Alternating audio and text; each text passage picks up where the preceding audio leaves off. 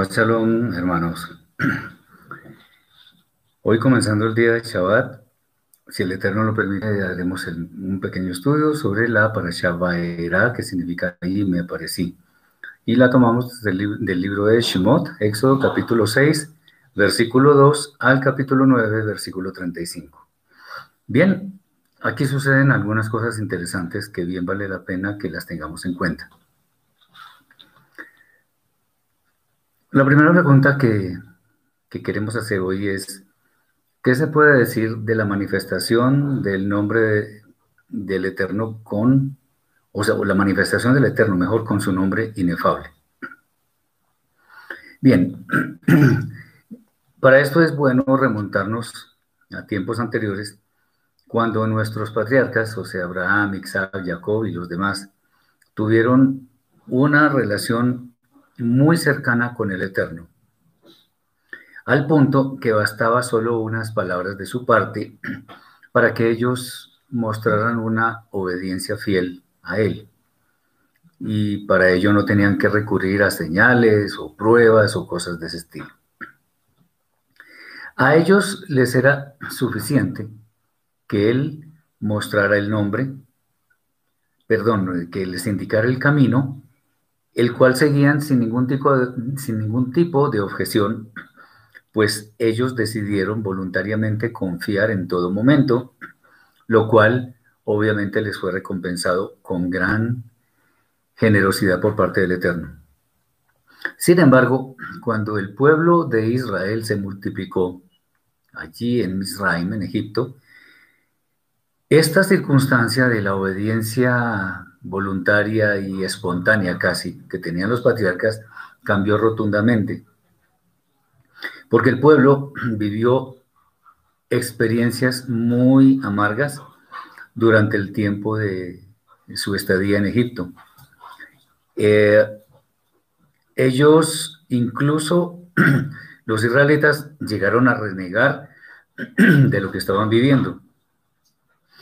Y esto sin tener en cuenta al Eterno que fue quien eh, propició eh, esperanza al pueblo de Israel por las grandes promesas que les hizo. Bien, en aquel entonces las preocupaciones por lo que debería suceder en lo inmediato tomaron precedencia sobre lo demás. No es que esto sea lo correcto, pero la premura de salir de esa esclavitud les llevó a desear que, que se cumpliera eh, todo aquello que tenían como deseos de salir de allí y eso era, digámoslo así, para allá, tenía que ser inmediato. Eh, por esta razón, se puede argumentar que el pueblo de Israel no tenía una relación con el Eterno. O, o si la había, por parte de algunos, por lo menos de Moshe, de Aarón, eh, era muy precario, era muy pobre y por lo tanto había que hacer algo. Este, este panorama, esta, esta escena, digámoslo así, eh, era propicia para que el Eterno mostrara muchos de sus atributos que le permitirían al pueblo tener esperanzas de salir de allí. Entonces, cuando él hiciera esa manifestación de su nombre, les iba a mostrar a los israelitas que definitivamente él tenía todo el poder para sacarlos de allí. Entonces, ¿qué pasa con esta manifestación? Era para sembrar una gran confianza en nuestro pueblo que estaba muy golpeado la esclavitud. Eh, el Eterno entonces habría de mostrar su, sus atributos como proveedor, como el poderoso, como el que sana, el pastor del pueblo, el omnipotente, que todo lo puede, el apartado, el santo, el justo, pero también misericordioso. Y esto iba a ser eh, una base para que el pueblo pudiera tener confianza, aunque vemos en varios pasajes de la escritura que esto no se dio tan espontáneamente. Incluso, de todas maneras, a pesar de lo mucho que el pueblo se quejó, hubo momentos en los cuales hubo gran confianza en el Eterno, confianza que no hemos visto que se repita en otras naciones. Nosotros hoy en día tenemos el gran privilegio de entender por medio de lo que está escrito en la Torah que el Eterno sacó a Israel con mano poderosa, creemos que la palabra del Eterno es cierta, y que además hoy en día nos está dando su gran misericordia. El Eterno no cambia y por lo tanto está a nuestro alcance en el sentido de que si acudimos a Él, Él se va a acordar de nosotros y nos va a prestar su amparo. Entonces, Nuestras plegarias siempre deben estar dirigidas a Él, a nadie más, de tal manera que mostremos una gran dependencia de Él. Hay que entender que un pueblo en esclavitud, como lo hemos mencionado en otros estudios, un pueblo en esclavitud o incluso una sola persona que esté en esclavitud, difícilmente está habilitada para obedecer la voluntad celestial. Entonces, era necesario que el pueblo fuera liberado. Y para que el pueblo tuviera esa esperanza de liberación, tenía que conocer que el Eterno sí verdaderamente era capaz de sacar al pueblo de allí, de Egipto.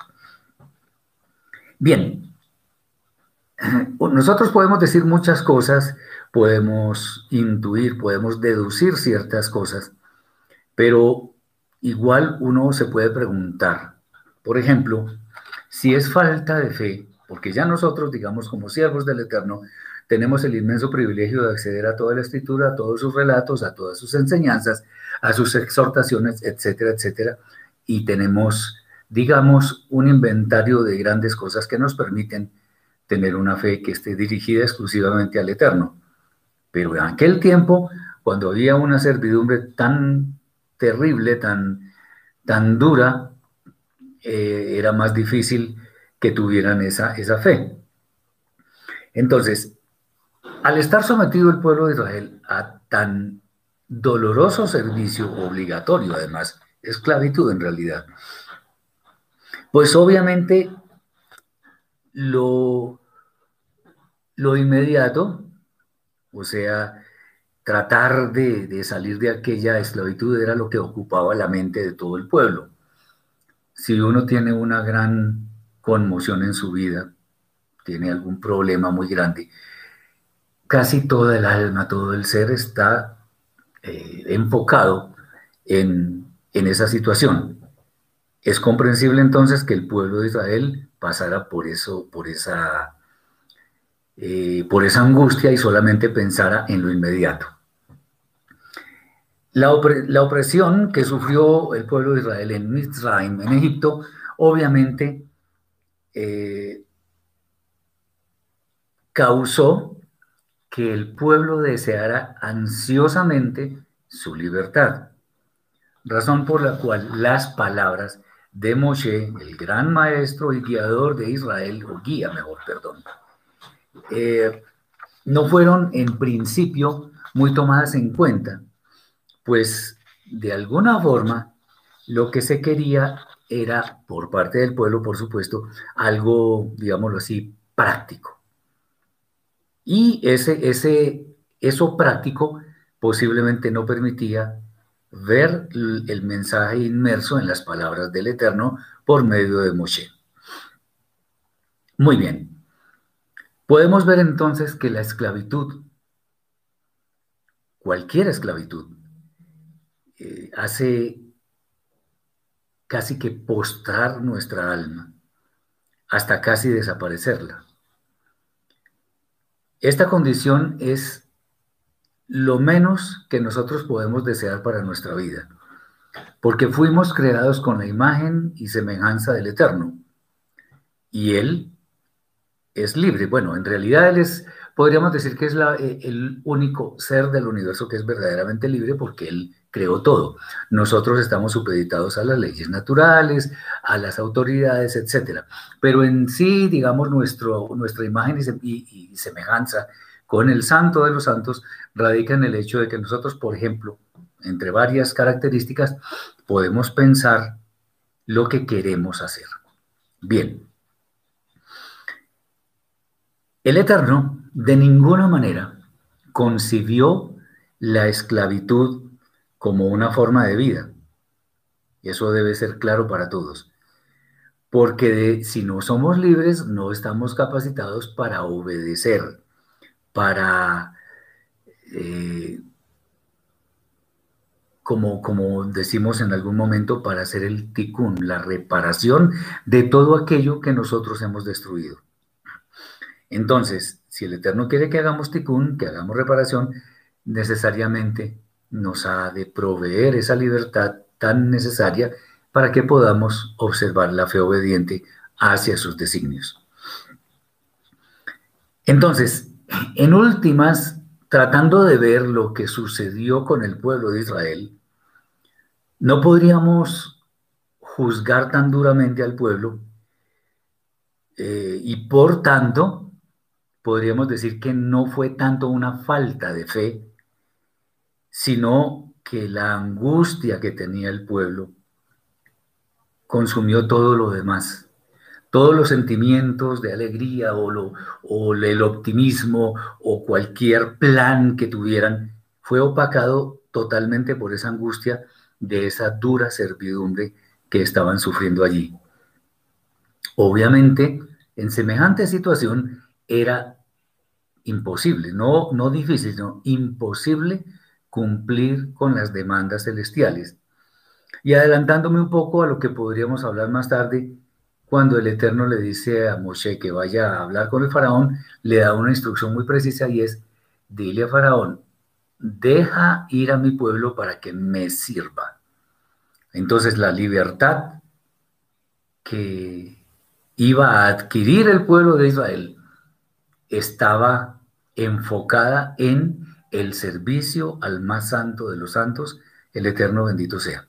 Igual nosotros, si nosotros somos esclavos del pecado, esclavos de las emociones, de la ira, del orgullo, de todas esas cosas, simple y llanamente no le podemos servir al Eterno. Porque podemos hacer alguna que otra obra buena, digámoslo así, pero eso no significa que tengamos intimidad con el Santo de los Santos. Necesitamos ser libres. Y adelantando también un poco, si no en este, a otros estudios, es interesante ver cómo Yeshua le dice a algunos fariseos hipócritas, digo algunos porque no todos lo eran, la verdad os hará libres o la verdad os libertará. ¿Qué es la verdad? Cuando uno recorre un poco los libros de la escritura, se encuentra por allá con el Salmo 119, donde dice que la suma de tu palabra es verdad. Entonces, ¿Qué estamos viendo allí? Porque el Salmo 119, palabras más, palabras menos, es un bellísimo tratado sobre la Torah del Eterno. Entonces la Torah es la verdad. ¿Y, ¿Y, qué quiere decir que la Torah sea la verdad para esto que estamos hablando? Muy sencillo, que si nosotros seguimos la Torah, vamos a ser verdaderamente libres. Puede sonar un poco paradójico, pero así es, porque si nosotros obedecemos al Eterno, vamos a poder decidir libremente, libremente someternos a sus designios, a lo que la Torah diga. En cambio, cuando somos esclavos del pecado, solo tenemos mente para estar en él y seguir una vida de maldad. Ok, muy bien. Entonces, ¿qué podemos decir sobre todo esto? Cualquier forma de esclavitud nos, nos eh, perturba el alma o nos la puede dañar definitivamente. Entonces es importante que nosotros busquemos estar libres de ataduras para poder servirle al Eterno y que no, que, que esas ataduras no se interpongan en el crecimiento de nuestra estatura espiritual. Entonces, ¿cuál es el consejo? Que nos llenemos de la Torah de vida, la cual algunos equivocadamente dicen que está abolida. Nada más falso que eso. Pero además que tengamos buen cuidado de tener en gran aprecio, en gran consideración, las palabras de Yeshua, nuestro Santo Maestro, que fue la persona que le dio la verdadera, correcta interpretación de la Torah. Digo la verdadera porque muchos alegan que tienen la interpretación correcta. No, la tiene nuestro Santo Maestro y gracias al Eterno, bendito sea por la obra de misericordia que significa habernos dado a Yeshua para no solo para interpretar la Torah y que nosotros la podamos seguir fielmente, sino, ya sabemos, hizo expiación por nuestros pecados, especialmente los pecados intencionales. Muy bien. Ahora viene un tema, el cual hemos mencionado profusamente en nuestros estudios, pero una vez más no importa. De hecho, puede ser muy valioso para lo que queremos aprender de la escritura. Y es por qué el Eterno advierte que habrá de endurecer el corazón del faraón. Eso no podría ser considerado como una especie de manipulación que a todas luces es innecesaria. Bueno, vamos a ver cómo es el tema. Para entender esta afirmación del Eterno, es eh, necesario entender otra vez más que el tiempo no cabe en la presencia del Eterno porque el tiempo no existe en su presencia. Para nosotros sí. El tiempo nos delimita y nosotros hacemos según el tiempo las cosas en forma secuencial. El Eterno, viendo lo que iba a suceder después de que Aarón y Moshe cumplieran sus demandas, vio resultados excelentes. Eh, él definitivamente ve lo que está en nuestro pasado, en nuestro presente y en nuestro futuro al mismo tiempo, porque Él es omnisciente, Él lo sabe todo de antemano. Entonces, al saber qué va a acontecer con la humanidad, pues lo que Él estaba demandando a Moshe y a Aarón no era ocioso, no era inútil, ni nada por el estilo. Eh, el tema de de que el Eterno endurecerá el corazón del faraón, nos quiere decir es que ese endurecimiento del corazón del faraón iba a suceder sin ninguna duda porque él voluntariamente iba a estar en contra, contra iba a estar en contra de los designios del Eterno.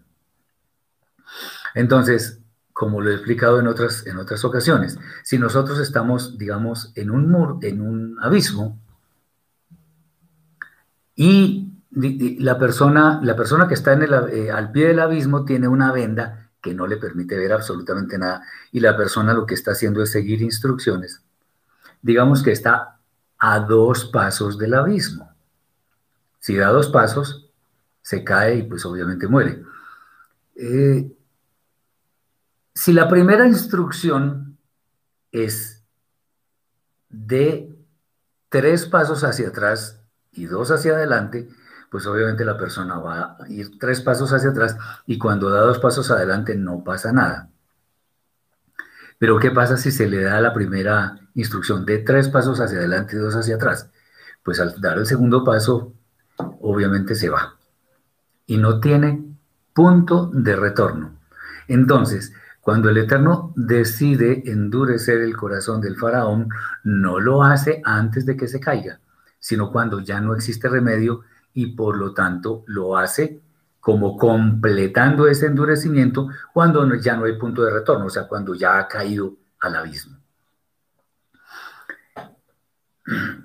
Obviamente hay que analizar esto con, como diríamos, o como se diría en, el ámbito médico como con pinzas de cirujano.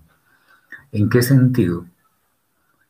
El Eterno ah, es justo, por sobre toda justicia, y por lo tanto, si Él dice que va a endurecer el corazón del faraón, no es por capricho, no es porque decidió que Él no se salvara, no de ninguna manera, eso hay que verlo de otra forma. Eh, si el Eterno dice que quiere que todos procedamos al arrepentimiento y cuando dice todos es todos, sin ninguna excepción, porque él no hace excepción de personas, sin duda el faraón estaba en ese, o sí, estaba porque ya, ya no está, estaba en ese plan celestial. El Eterno quería que el faraón fuera salvo, pero el faraón, con su rebeldía, su altivez, su orgullo, decidió otro camino. Entonces, eh, Faraón decidió simplemente cometer muchas faltas, intencionalmente. Moshe y Aarón le decían, deja ir a mi pueblo para que me sirva. Y él ponía todo tipo de obstáculos. Venían las famosas plagas y resulta que él estaba molesto durante un tiempo, le pedía a Moshe que orara para que se fueran las plagas, pero volvía a endurecer su corazón. Definitivamente era un hombre ególatra, un hombre que estaba pendiente de su propio bienestar y no de servirle al Eterno. Eso era clarísimo. Entonces, el endurecimiento del corazón del faraón obedece a un tema de gran santidad del Eterno, quien no admite el pecado en su presencia. Entonces, el Eterno no permite que la santidad cohabite con el pecado. Recordemos cuando el, el santo expulsó del jardín a nuestros primeros padres, a Adán y Jabá, porque no podían comer del árbol de la vida y vivir eternamente pecando. O sea, pecado y santidad son dos cosas que riñen completamente. Entonces, eh, entendamos que cuando Faraón está desperdiciando una vez tras otra las demandas del Eterno, lo que está haciendo es hundiéndose y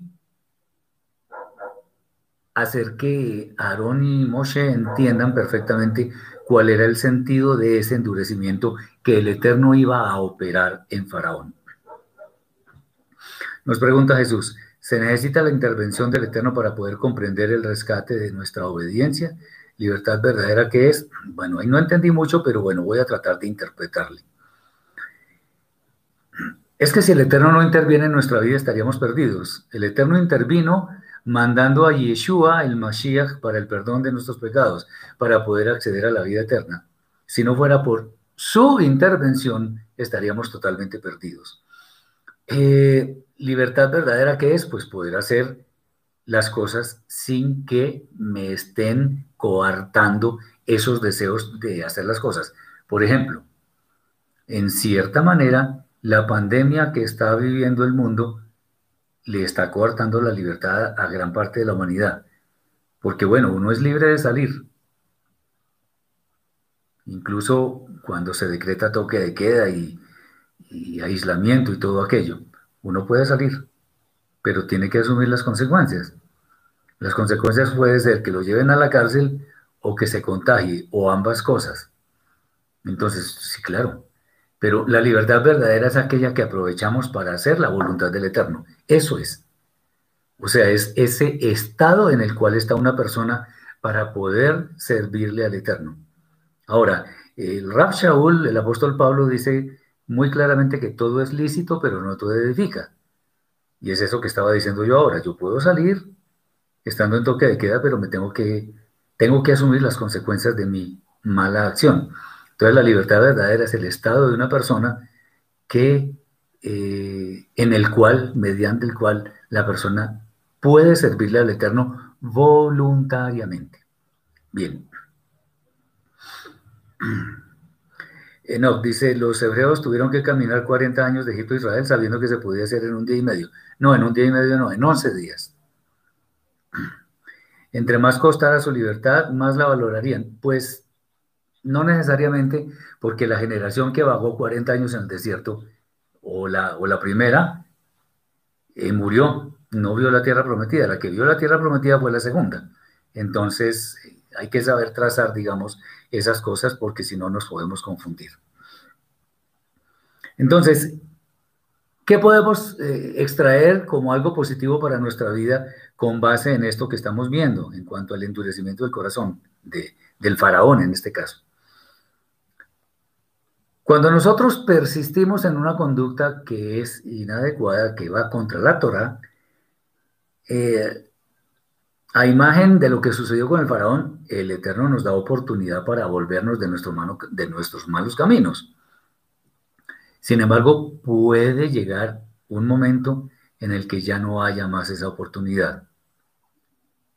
Y es gravísimo porque esa oportunidad es de entrar a la vida eterna. Entonces, tengamos mucho cuidado con eso. Es bueno que siempre estemos deseosos de cumplir con la voluntad celestial para que nos vaya bien, como lo dice Yoshua, o sea, Josué capítulo 1, versículo 8. Bien. Ahora, esta parasha tiene riqueza en cuanto a los temas espirituales y eso nos sirve para entender muchas cosas. ¿Para qué enviar el Eterno a Moshe y a Aarón ante el faraón si él no los va a escuchar? Bueno, otra vez, los planes del Eterno son perfectos y el Eterno sabe cómo es que se va a desarrollar absolutamente todo. Obviamente, esas instrucciones del Eterno formaban parte de un plan maestro perfecto para sacar al pueblo de Israel. Tengamos en cuenta que ninguna de las palabras del Eterno es ociosa. Eso no lo podemos afirmar porque todo está absolutamente previsto por parte de la majestad del Eterno. Entonces, no podemos de ninguna manera afirmar que hay algo que queda como al azar o algo que corresponde a, así, algo así como un capricho del Eterno, Hasbe Shalom, el Eterno no es caprichoso. Esta, esta orden que da el Eterno, a todas luces, si uno no lo lee con el contexto adecuado, le va a parecer absurdo. ¿Cómo así? Vayan donde el faraón, pero él les va a decir que no. Entonces uno, ¿a qué, ¿a van ellos dos? Bueno, Moshe y Aarón hicieron lo correcto. ¿Qué fue lo correcto? Obedecer. Cada, cada uno de los, cada una de las visitas de Moshe y Aarón a la presencia del faraón, lo que estaban era mostrando varias realidades ellos estaban trabajando de tal manera que la voluntad del faraón fuera cada vez más disminuida hasta el punto de que llegara a expulsar a los israelitas de la tierra de él. Eh, digamos que cada una de las de los rechazos del faraón hacia la voluntad del Eterno, bendito sea, era una cadena de acontecimientos que estaban, que estaba el faraón mismo eh, labrando, elaborando, ¿para qué? Primero para su condenación y segundo para la liberación de nuestro pueblo de Misraim. Entonces, cada negativa del faraón no se puede ver como un intento fallido de Moshe y de Aarón. Al contrario, lo que estaban haciendo era dar pasos seguros hacia lo que sería finalmente la libertad de nuestro pueblo de Egipto. Eh, fíjense ustedes que, que cada vez que el faraón se negó y despreció las palabras del Eterno, venía una plaga diferente y cada vez más, más fuerte, hasta el punto que llegó un momento en que los magos de Egipto tuvieron que aceptar, quizá de mala gana, que todo eso era del dedo del Eterno. ¿Por qué? Porque no podían repetir, no podían replicar esas plagas como lo hicieron con las primeras. Ahora, obviamente, esas primeras plagas las, las replicaron porque el Eterno lo permitió, eso hay que decirlo. Bien. Entonces, cuando nosotros tengamos obstáculos en nuestra vida, debemos más bien insistir. Fíjense ustedes, insistir es la, clave del éxito, pero insistir en la dirección correcta, en la dirección correcta. Todos todas las circunstancias que se nos oponen a nuestros objetivos, cuando claramente sí son, si son adecuados, esas son oportunidades de aprendizaje y de eh, fortalecimiento de nuestro carácter. Entonces, hay personas difíciles, hay circunstancias que son también difíciles, hay momentos que tenemos que vivir que no son nada agradables, pero eso está templando nuestro carácter. Y el Eterno quiere personas que sean fuertes, que sean firmes.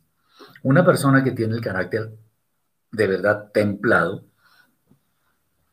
es una que ya tiene características tan maravillosas como el dominio propio, la paciencia y todo aquello que Rab Shaul nos explica en la carta a los Gálatas. Eso es una persona que ha depurado la santidad y que ha depurado su estatura espiritual, que ha crecido. Una persona que no se domina, pues obviamente no va a llegar tan rápido. Entonces, las oportunidades que nos da el Eterno, porque eso es lo que son las circunstancias adversas, nos deben servir para entender que hay algo bueno detrás de todo ello y que tal cosa conduce a que nosotros cada día seamos mejores en nuestra relación con el Eterno y por lo tanto nuestro carácter es fortalecido. Bien, acordémonos que hubo varios eventos en cuanto a, mostrar el Eterno que sí definitivamente era el pueblo de Israel su pueblo escogido, por lo tanto hubo varias pruebas, como cuando la vara de, de, de Aarón, de Moshe, eh, se tragó las varas de los magos de Egipto. Ahí les estaba dando el Eterno un mensaje muy claro de que, los, de que el poder de todo, lo de todo lo existente, o el poder más bien de manejar todo lo existente, está en él y no en los hombres. Bien. Aquí es donde empieza la historia de las plagas y está la gran mayoría, entonces vamos a ver algunas de ellas. Por ejemplo, la primera pregunta que podemos hacer es, ¿por qué convertir las aguas en sangre? Porque esa fue la primera plaga. Bien, adelantándonos un poco a lo que es común en todas las plagas, el Eterno estaba dando una muestra poderosísima de que él iba a aniquilar a los dioses en los cuales los egipcios creían y el río Nilo e, era para ellos un dios. Entonces, ¿por qué consideraban ellos un dios el río Nilo? Eh, muy seguramente por aquello de la provisión material. Obviamente, pues, como decimos acá, se les fueron las luces, o sea, se equivocaron terriblemente, porque por el hecho de que el río Nilo les, les diera la provisión de, de muchas cosas, pues obviamente mucha gente decidió adorarle. Y eso es un error mayúsculo. El río es creación, no creador. Entonces, por eso fue que el Eterno utilizó esta coyuntura, vista con, esta plaga tan terrible, que el pueblo de Egipto estaba confiando en algo que no tenía ningún poder. Y eso obviamente nos lleva a ver en esto, en esta acción, una evidente forma de idolatría, que es lo que el Eterno quiere que nosotros combatamos en nuestra vida. De hecho, mm, en repetidas oportunidades el Eterno en su Santa Torah nos está instando a que dejemos la idolatría. Y no solamente el Eterno en su Torah, obviamente también los discípulos de Mashiach, Mashiach mismo, Rab Shaul, y todos estos grandes hombres lo que querían era que el pueblo del Eterno estuviera exento de idolatría. Pero bueno, en el pueblo, en, en la tierra de Egipto, había una idolatría terriblemente fuerte. Entonces, mientras que el río es un objeto inanimado, o sea, es, un objeto que es material, que no tiene voluntad, digamos, no tiene vida en cuanto a que no tiene la forma de tomar, por ejemplo, sus propias decisiones. El Eterno sí. Y lo que estaba mostrando con esto era una, primero que el poder proviene de arriba. Y segundo, que ese ídolo, como los demás que irían a aniquilar el Eterno, nada es. Ningún ídolo es algo. no tienen ningún poder y por lo tanto es inútil que alguien adore un objeto inanimado. Bien. Eh, ahora lo interesante es que lo que daba vida, o sea, el río Nilo, ahora producía muerte. Bueno, no solamente el río Nilo, estamos hablando de, de todas las aguas que había allí en aquella tierra, pero como el río Nilo es tan simbólico sobre la, sobre la fertilidad, la prosperidad de aquellas tierras, entonces bien vale la pena hacer mención de él. Entonces, eh, con esto se le estaba dando por parte del Eterno una lección al pueblo de, de Egipto. Y es lo que ustedes creían que era un Dios, no, no solamente no tiene ningún poder, sino que les puede causar muerte. Bien. Obvio que cada, volvemos a, a, insistir, el Eterno quiere la salvación de todas las personas. Y en medio de las pruebas podemos afirmar sin temor a equivocarnos que el Eterno quería que los egipcios reaccionaran y volvieran sus ojos hacia Él y no hacia las cosas materiales. Bueno, muchos siguieron en esa conducta equivocada y ya sabemos cuáles fueron o cuáles serían después los resultados. Bien. Sobre el tema de, las plagas, hay muchas versiones respecto de los, o sea, que los sabios de Israel han esgrimido para explicar un poco el por qué. Eh, y pues en algo pueden tener razón y es que el Eterno compensa las acciones de los hombres, mida que negues mida, o sea, medida por medida. ¿Qué significa esto? Que así como los egipcios tuvieron tal conducta errónea, él les iba a compensar duramente con otra cosa que les iba a mostrar que esa conducta era errónea. Entonces, por ejemplo, el, el tema de las ranas, que fue la segunda plaga, de acuerdo con la tradición de algunos sabios de Israel, los egipcios torturaban a los israelitas haciéndoles recolectar todo tipo de animales rastreros que eh, lo único que pretendía era hacer miserables las vidas de los israelitas. Entonces, a cambio de eso, el Eterno los recompensó, les retribuyó esa mala acción, o sea, de, de, produciendo una plaga de, ranas que dejaría infestado todo el, toda la tierra de Egipto. Obviamente el faraón vivía en una gran opulencia, con todos los lujos, con todas las facilidades, eh, pero hasta su trono se volvió fastidioso por esta plaga tan desagradable. Nos dice Jesús, si la sangre es vida porque es una plaga, ¿quién ha dicho que la sangre es una plaga? Yo no he dicho que la sangre es una plaga. El Eterno mandó sangre a las aguas de Egipto, lo cual fue una plaga, porque, porque la sangre al, al estar eh, mezclada con las aguas producía muerte. Pero la sangre en sí misma no es una plaga. Yo no he dicho eso, no he afirmado eso. Tengamos cuidado de decir las cosas, de no poner palabras en mi boca que yo no he dicho. La sangre como tal no es una plaga, porque entonces todos seríamos llenos de plaga. Yo nunca he afirmado eso. Estoy afirmando que la sangre, el Eterno mandó esa, esa, esa, esa manifestación y las, las aguas, obviamente los, los, peces no podían vivir, porque los peces viven es en el agua, no en la sangre. A eso se refiere la plaga. No se refiere a que la sangre en sí misma sea una plaga. Ojo con eso. Bien.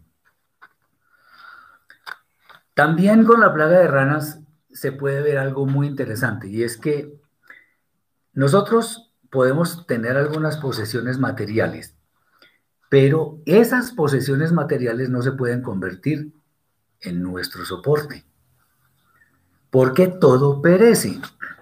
Nosotros nos vamos como vinimos, no nos vamos con nuestras posesiones, no, nos vamos tal cual como llegamos a este mundo. ¿Qué nos queda entonces? Acudir al que da la vida, a la misericordia del que da la vida, que es el eterno bendito sea. Eh, todo lo que tengamos en esta edad presente, que puede ser para nuestro bienestar y eso no se puede negar, de todas maneras va a perecer, de eso no va a quedar nada. Acordémonos que hay una profecía muy vívida que es el tema de que habrá nuevos cielos y nueva tierra. O sea que lo que existe ahora no va a volver a ser. Entonces, nuestro apoyo, ¿qué es o quién es? El eterno. No es un carro lujoso, no es una casa.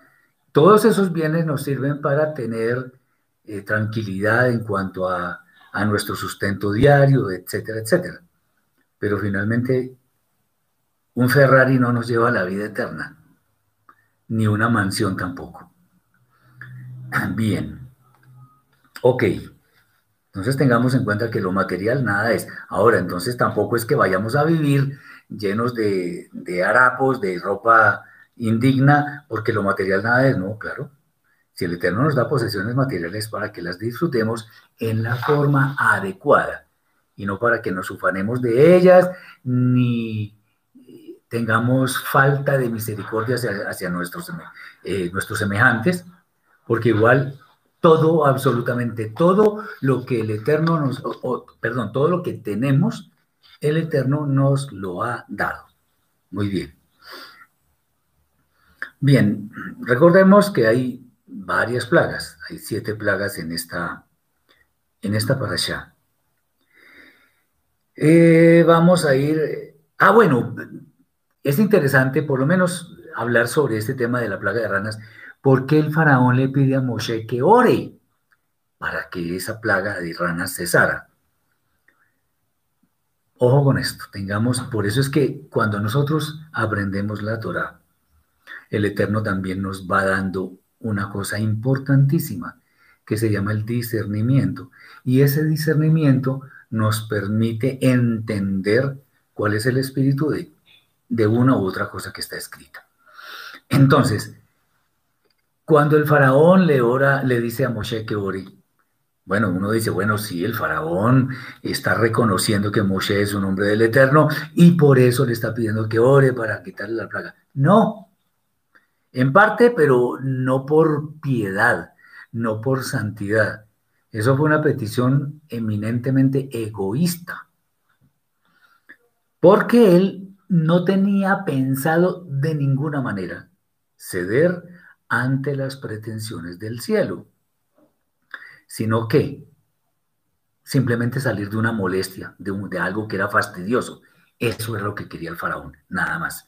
Y es más, el, posterior relato, las siguientes plagas, nos demuestran que efectivamente esto era así. Obviamente la molestia de las ranas fue terrible y para todos. Entonces, eh, era necesario que esa plaga se fuera. Ahora, es bueno decirlo también, aunque esto no significa, como dicen algunos, esa palabra no me gusta, pero bueno, la entendemos. No hay que romantizar al faraón, no, de ninguna manera. Sí, él en el fondo reconocía que Moshe y Aarón tenían de pronto la solución para que las plagas terminaran. Y acude a ellos, pero para que la plaga termine, porque qué fastidio, qué molestia, qué cosa tan terrible. Pero no, uy, el Eterno me está dando una señal, yo tengo que reconocer esa señal y arrepentirme. No, el, faraón no pensó así. Simplemente, qué molestia esta plaga, quiero que se vaya pronto. Obviamente el Eterno, por su gran misericordia, escuchó las oraciones de Moshe y Aarón. Acordémonos lo que, lo que está escrito en la Brida Hadashah. La oración eficaz del justo puede mucho. No se nos olvide. O sea, hay que orar. Eh, esta obviamente es una acción del Eterno en cuanto a cesar la plaga que muestra abiertamente la majestad del santo. Eh, sin embargo, para el faraón esto no era suficiente pues ya conocemos que vendrían otras pruebas que serían aún peores que esta. Pero todas las manifestaciones del Eterno, de poder del Eterno, en tierra de Misraim, nos muestran primero la majestad del Eterno, la perfección de sus decisiones y su justicia. Él retribuye justamente no actúa ni con sevicia, ni con venganza, no, él actúa como es, en la manera justa, no se le va la mano. Pero si el Eterno decreta que debe haber algo, pues ese algo va a suceder. De eso no tengamos la menor duda. Entonces, eh, el hecho de que vinieran posteriormente más manifestaciones del Eterno, las cuales llamamos plagas, demuestra a, la luz del día que en el faraón había solamente hipocresía, porque él no tuvo ninguna intención de acceder a la petición del Eterno en cuanto a dejar ir al pueblo de Israel para que le sirviera. Y aquí viene algo que para nosotros es importante. No debemos usar nuestras propias fuerzas para insistir en cuanto a dirigirnos hacia un, eh, en, una dirección equivocada, porque vamos a tener nuestra retribución. Y esto es una muestra. El faraón no quiso atender a las demandas del Eterno. Bueno, entonces, eh, coloquialmente lo digo, entonces el faraón, eh, el Eterno, perdón, diría, no diga que no le advertí. Y nosotros, para nosotros esto es muy representativo porque nos permite entender que si hacemos lo malo, no nos va a ir bien, sino que nos va a ir mal. Eso está escrito en muchas partes de la escritura. Yo no necesito estarlo repitiendo porque de hecho el Eterno nos lo dice muchas veces. Bien. Vamos, vamos un poquito más hacia, hacia el futuro. Y acordémonos que vendría después una plaga de piojos y los hechiceros le dicen al faraón, y le dicen por primera vez, esto es dedo del Eterno. Bueno, ¿y por qué lo dijeron? Eh, ellos, como cualquier ser humano, como cualquiera, no solamente ellos, cualquier ser humano, solamente puede ir hasta donde el Eterno le permite ir. Nosotros, todo lo que tenemos, todo lo que hacemos, los talentos, las, cualidades que podemos tener, es porque el Eterno nos las, dio. Él nos ha dado con mucha benevolencia eh, y en abundancia muchas cosas que tenemos, pero eso es de arriba. Nosotros no hemos conseguido nada por mérito propio sino porque al Eterno le ha placido. Obviamente, ellos hicieron algunas señales. El tema de las aguas convertidas en sangre, por ejemplo. Pero ¿por qué lo podían hacer? Entonces la gente, muchas personas, sin, sin detenerse un poco a revisar el contexto de lo que sucedía, simplemente dicen, ay, también podían hacer eso. ¿Por qué lo podían hacer? Les permitía no porque ellos tuvieran mérito o tuvieran un poder que el Eterno no pudiera manejar, de ninguna manera. Eh, obviamente, al Eterno, al, al, que, al hacer el Eterno estas manifestaciones, especialmente comenzando desde la plaga de los piojos, estaba dando un mensaje, y es que solamente nos podemos inclinar ante el Eterno. Nuestra adoración, nuestro reconocimiento, nuestra adoración deben ser para Él y para nadie más.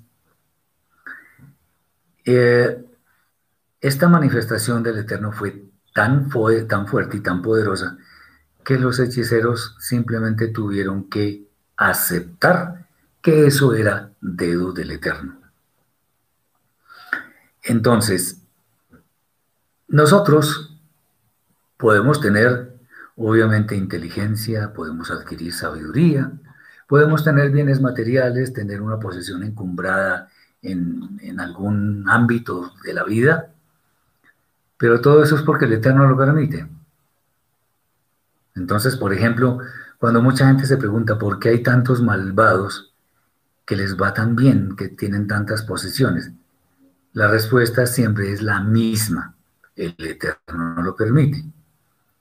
Y es injusto que un malvado tenga muchas posesiones y, una persona buena no.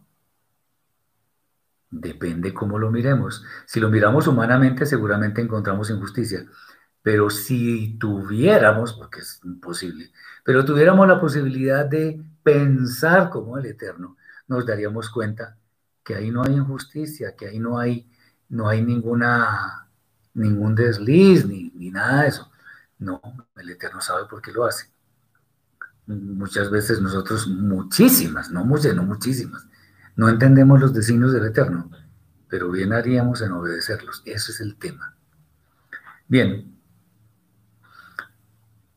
Entonces tengamos en cuenta que todo, todo lo que tenemos, todo, absolutamente todo, nos ha sido dado.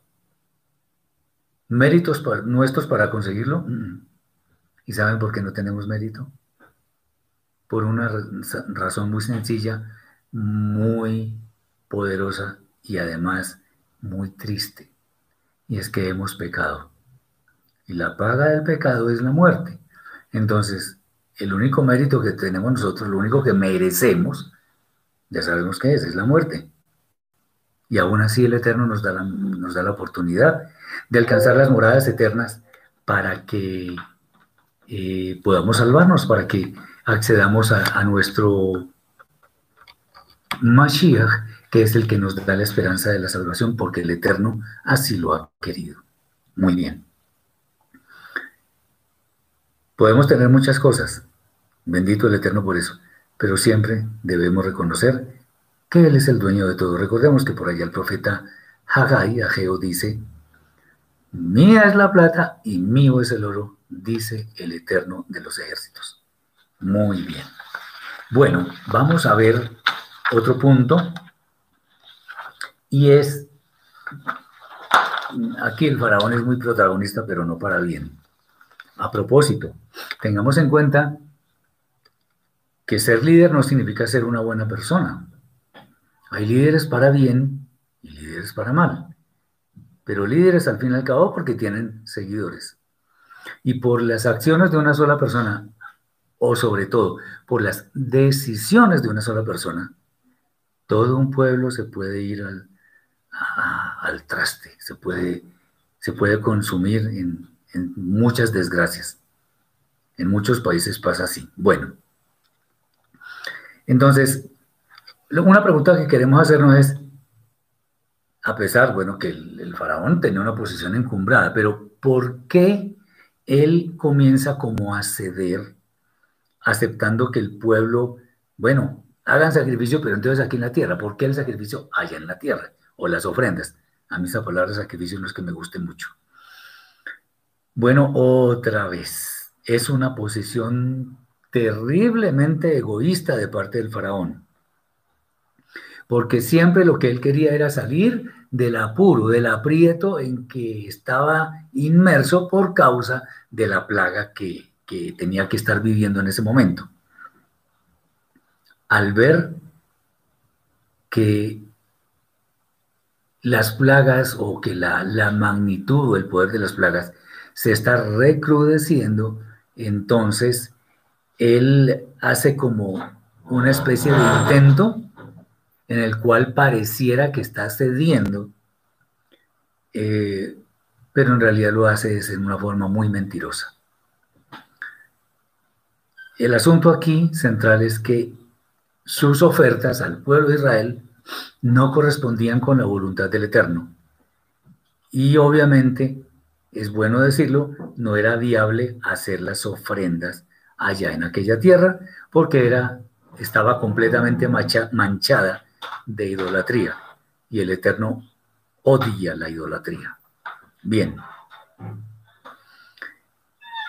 Además, el hecho de que el faraón estuviera pretendiendo que el pueblo de Israel hiciera ofrendas allí en aquella tierra, también buscaba algo malvado, y era evitar que el pueblo de Israel se independizara de ellos, de los egipcios. ¿Por qué? Porque ello les obligaría a seguir viviendo en un mundo de costumbres idólatras, paganas. O sea, para no ir muy lejos, el pueblo de Israel cediendo también ante esas propuestas del faraón, estaba eh, propenso o tenía el gran peligro de ser asimilado por aquella nación.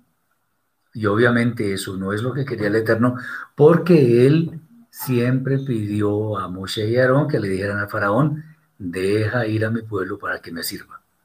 Eso es muy ilustrativo y nos muestra cómo es que nosotros debemos entender la voluntad del Eterno escrita en su Torah.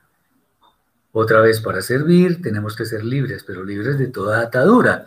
Y antes nosotros éramos esclavos del pecado, ahora somos libres del poder del pecado, pero el pecado sigue existiendo. Tenemos que tener cuidado. Si nos, si nos sumergimos en el pecado, no vamos a poder servir al Eterno. Bien.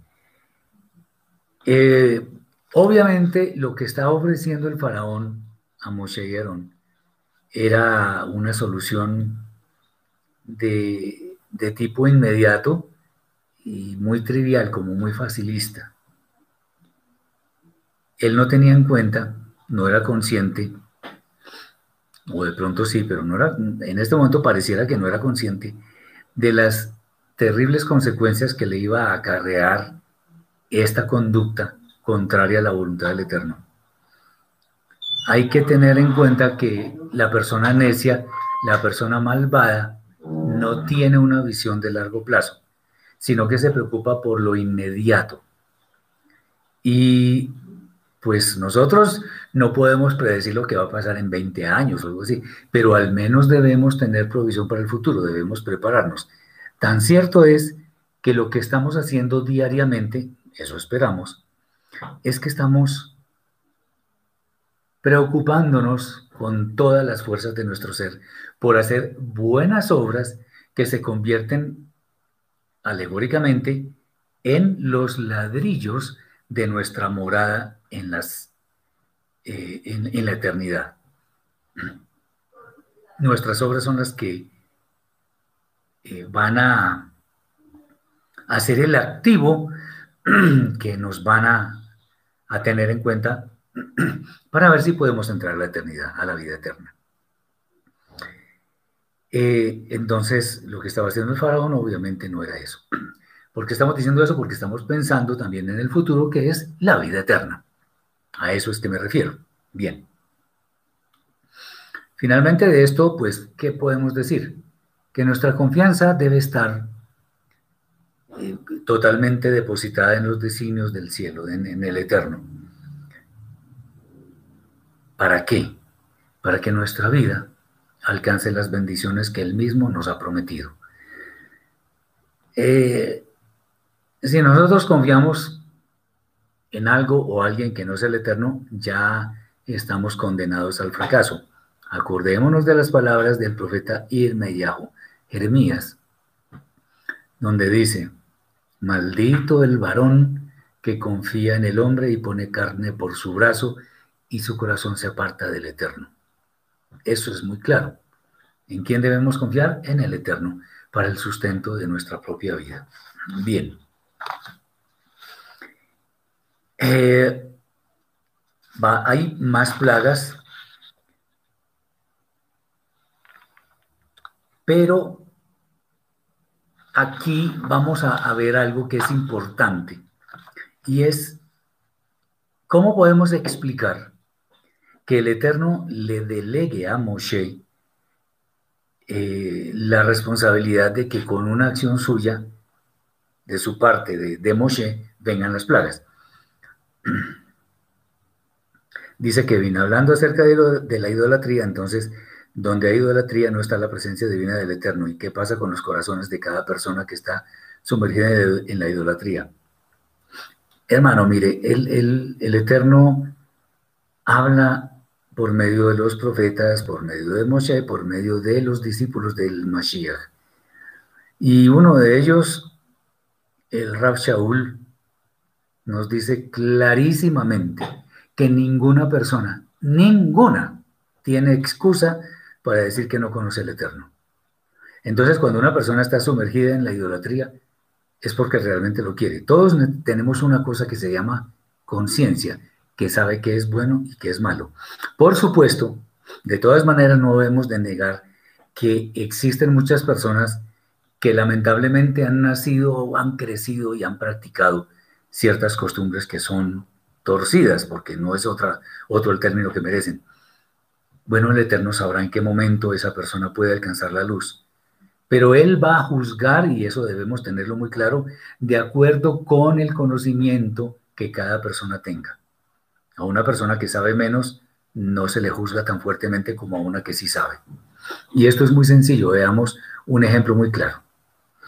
A un niño que está en los primeros grados, por ejemplo en, grado tercero, no le podemos pedir, si estamos en el colegio, por ejemplo, no le podemos pedir que responda cosas de sexto grado, o de séptimo, o de octavo. Pero a una persona que está en séptimo u octavo, sí, podemos preguntarle cosas de primer grado, de segundo grado, tercero y los grados anteriores. Si le preguntamos a una persona, a un niño que está en tercer grado, cosas que están en sexto y no responde bien, no lo podemos calificar mal, porque él no tiene el conocimiento. Pero si una persona que tiene el conocimiento de octavo grado le preguntamos lo que debe conocer en octavo grado y no responde bien, la calificación es mala. Espero hacerme entender. El Eterno juzga.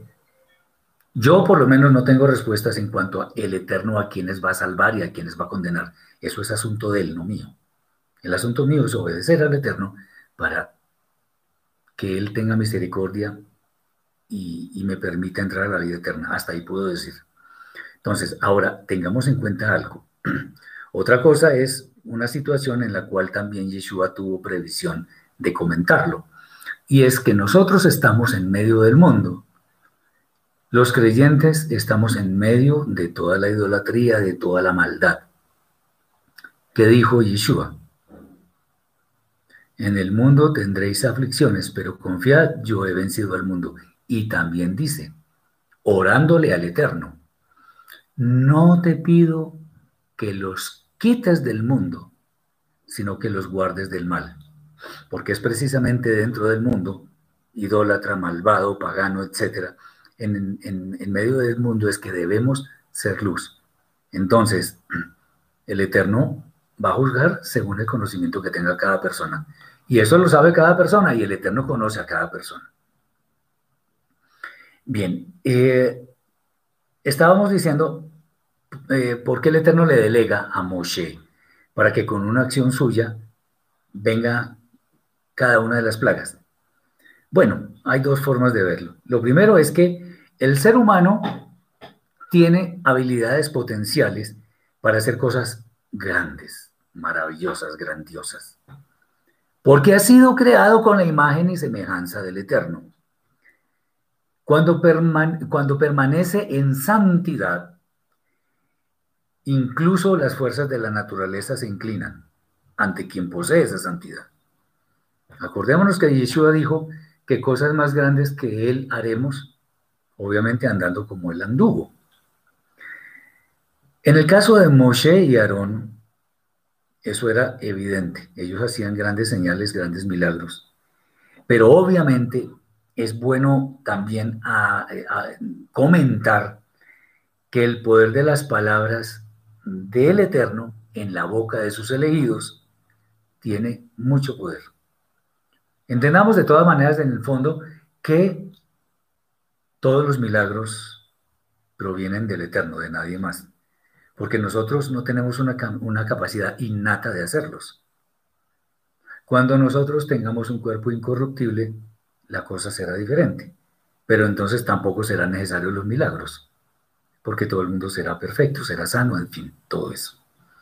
La segunda es, la segunda forma de verlo es que por causa de la misericordia del Eterno, las adversidades son traídas por Él para probarnos. Acordémonos que, el, que por ejemplo, en el libro de Job, de Job, dice que hemos de recibir el bien y no el mal de parte del Eterno. Y acordémonos que el mal de parte del Eterno no es que el Eterno haya creado el mal, el mal en forma de pecado y acciones malvadas, porque Él es bueno, perfecto, sino el mal en términos de circunstancias adversas que nos toca vivir. Problemas de salud, problemas afectivos, eh, problemas de dinero, problemas de, diferente índole. Esas son circunstancias adversas que uno puede decir, uy, esto, me está yendo mal. Y ahí no estamos renegando del Eterno, no, me está yendo mal porque eh, me estoy viendo a gatas para comer, para pagar las deudas, etc. Pero eso son pruebas también que el Eterno nos pone para que mostremos nuestra fidelidad hacia Él. Obviamente, Él, todo lo que pone en medio de nuestra vida es para que nosotros seamos sensibles a su voz y entendamos que Él lo ha puesto para probar nuestro carácter para probar nuestra alma. De nosotros depende obedecer o no. Acordémonos que por allá en la parasha Re, que se llama Mira, el Eterno dice, mira que pongo ante ti una bendición y una maldición. Palabras más, palabras menos es, la bendición si obedeces y la maldición si no obedeces. Así de fácil. Además el Eterno nos lo dice con suficiente antelación para que después no tengamos excusa para decir yo no sabía, no, el Eterno ya lo había dicho, lo había dicho y hace muchos años atrás. Independientemente de estas consideraciones que acabamos de mencionar, es importante entender que existen unos instrumentos del creador del universo para que sus propósitos se cumplan. Toda acción y eso siempre se cumple, merece una retribución del cielo. Acordémonos que hemos de presentarnos ante el tribunal del Eterno para dar cuenta de nuestras obras, sean buenas o sean malas. O sea, lo que venía sucediendo en la tierra de Misraim, de Egipto, debía ser compensado en una forma justa. Y por ello vinieron las señales del Eterno pero que fueron suficientemente bien anunciadas por Moshe y Aarón, sus siervos. Podemos hablar muchas cosas más de esta allá, pero hay grandes enseñanzas. Las pruebas no vienen sin aviso, el Eterno nos pone todas las, todo lo que tenemos a nuestra disposición para hacer el bien o para hacer el mal. Él pone circunstancias que son difíciles en nuestra vida, ¿para qué?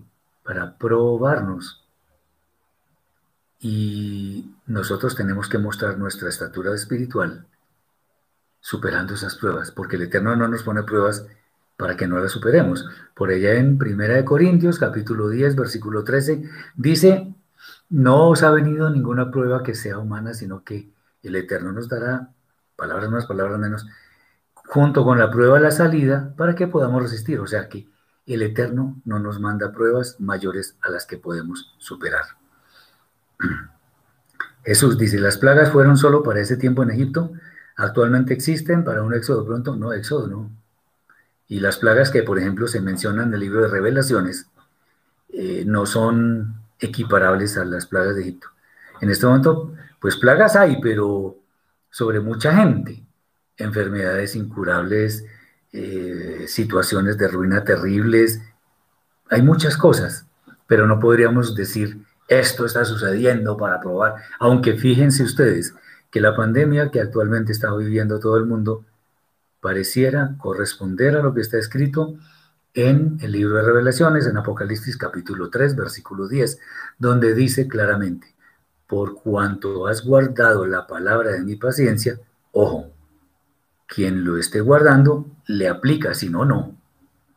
Por cuanto has guardado la palabra de mi paciencia, yo también te libraré de la prueba que ha de venir sobre el mundo entero para probar a los habitantes de la tierra. Tengamos en cuenta que el Eterno está probándonos en una, en una época donde hay personas que sufren de tanta escasez, debemos ser misericordiosos. Quien, fíjense que este, este tiempo ha sacado lo mejor y lo peor de muchas personas. ¿En qué grupo queremos estar? El Eterno nos está viendo. Adorémoslo a Él, pidámosle a Él, hagamos el bien y no nos quedemos sumidos en esa llamémoslo así, lloradera, de que es que yo soy así, yo no puedo cambiar. No, sí puedo cambiar. Yo eh, es que nací con tal limitación. ¿Y qué? Con limitación o sin limitación física, yo le puedo dar la gloria al Eterno.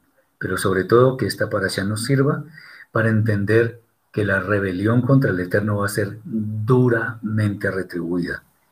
Entonces, les animo a que tengamos fe obediente en el Eterno, que no nos peguemos de, de los hombres para que salven nuestra vida, porque quien salva nuestra vida es el Eterno mismo. La salvación proviene del Eterno. Les deseo toda bendición de, del Eterno a sus vidas, a las de sus familias. Cuídense mucho y que este Shabbat sea abundantemente bendecido por la bondad del Eterno, bendito sea. Que el Eterno los bendiga en todo momento. Shabbat Shalom.